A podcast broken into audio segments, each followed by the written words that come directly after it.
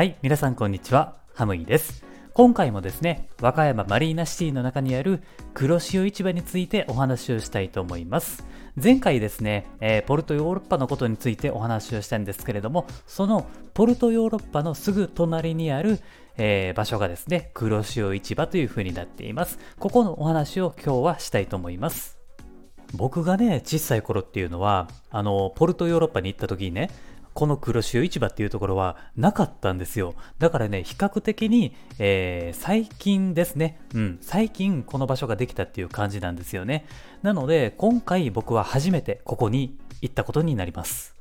このね、黒潮市場なんですけれども、まあすごいんですよ。海鮮のテーマパークと言ってもいいぐらいにですね、新鮮な魚介類がわんさかと並んでいるんですよね。なので、えー入った瞬間ね、何から手をつけていいかわかんなくなるんですよね。まあ、あの、例えばですけれども、マグロの解体ショーがあってですね、解体して、えーその後ですね、すぐその場で買うことができたり、えーあとはですね、旬の魚介類を使ったお寿司とか海鮮丼とかもありますしね。あとはその和歌山県なので、和歌山の特産品が、えー買えるお土産屋さんとかもあってね、まあ、いろんなね、ことを楽しめる場所になってるんですよ。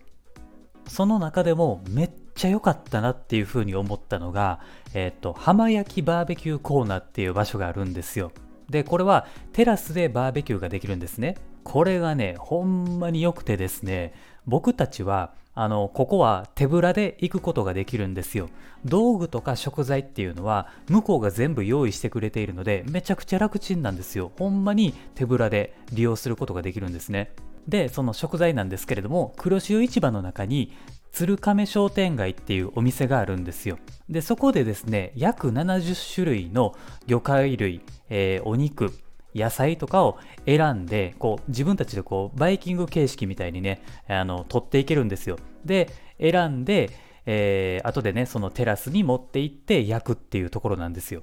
やっぱりね、こう、海が近いっていうこともあって、ネタの一つ一つがめちゃめちゃでかいんですよ。で、新鮮なんですよね。もう見た瞬間、めっちゃ生き生きしてるなっていうのがわかるんで、見ているだけでもめちゃくちゃ楽しいんですよ。エビとかね、あの、串刺しで置いてあるんですけれども、あの、生きたまんまね、あの、あの、ピクピクピクみたいな感じで、こう、足とか動いてるので、あ、ちょっとなんかかわいそうやなって思いつつも、なんか美味しそうにも見えて、複雑な感じにも見えちゃうんですけれどもね、はい。でですね、えー自分たちで選んだ食材とかをですね、テラスの席に行って、じっくりと焼くんですよね。はい。もうね、場所がね、最高なんですよ。だってね、考えてみてください。目の前に海が広がっていて、めちゃくちゃ眺めが良くて、綺麗なんですよ。海のね、あの、波打つ心地よさを感じながら食べる海鮮ってね、ほんまに最高なんですよね。で、このテラスはちゃんと屋根もついているので、万が一雨が降ってきても大丈夫なようになっています。で、このテラス席なんですけれども、えー真ん中にですね、遠赤外線のコンロが、えーついているんですけれどもね。で、その上に炭が置いてあるので、ほぼ炭焼きで、まあ、やってる感じになるんですよね。なので、新鮮なネタと、えー炭の香りでですね、一層これがね、美味しく感じるんですよね。実際にね、あの、めちゃくちゃうまかったです。もうなんかスーパーで買う魚介類と全然違うなっていうのが、あの、一瞬でわかります。めちゃくちゃね、あの、贅沢で貴重な時間を過ごしたなって感じでね、あの、ほんまに満足でした。なかなかね、テーマパークの敷地内でこういうバーベキューができるところってあんまりないと思いますので、えー普段とね、ちょっと違った体験をしたいって思った方はですね、すごくおすすめです。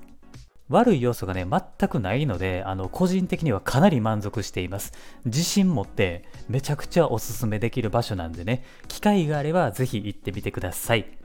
はい。まあ、こんな感じですかね、今回は。あと、ポルトヨーロッパのことについては、前回と前々回でお話をしていますのでね、えーそちらも合わせてラジオを聞いてみてください。はい。というわけで、今回は以上です。今回もありがとうございました。また次回のラジオでお会いいたしましょう。Have a good day!